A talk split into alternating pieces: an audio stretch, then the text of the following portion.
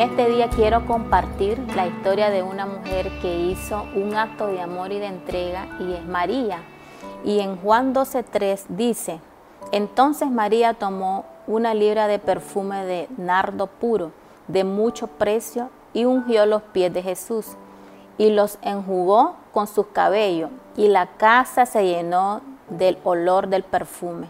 Hay tres cosas que hizo María y te las quiero compartir. Lo primero fue que dio algo de mucho valor. Muchas veces nos cuesta desprendernos de algunas cosas, pero podemos ver que María se desprendió y le dio lo mejor al maestro. Ella quiso agradar al maestro y le dio nardo puro. Dice que la historia que ella derramó ese perfume a los pies de Jesús. A veces nosotros cuando queremos agradar a alguien, cuando queremos hacerlo sentir bien, le damos lo mejor, le damos lo que más nos gusta. ¿Por qué? Porque queremos hacer sentir bien a esa persona. Asimismo, María lo entregó todo al Maestro. Y el segundo punto que te quiero dejar es que lo derramó todo.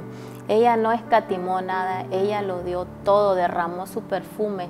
Seguramente ella tenía su mejor perfume y ella lo llevó a los pies de Jesús. Por ejemplo, cuando nosotros tenemos un perfume y que nos gusta mucho, nosotros siempre lo cuidamos porque no queremos que se nos termine.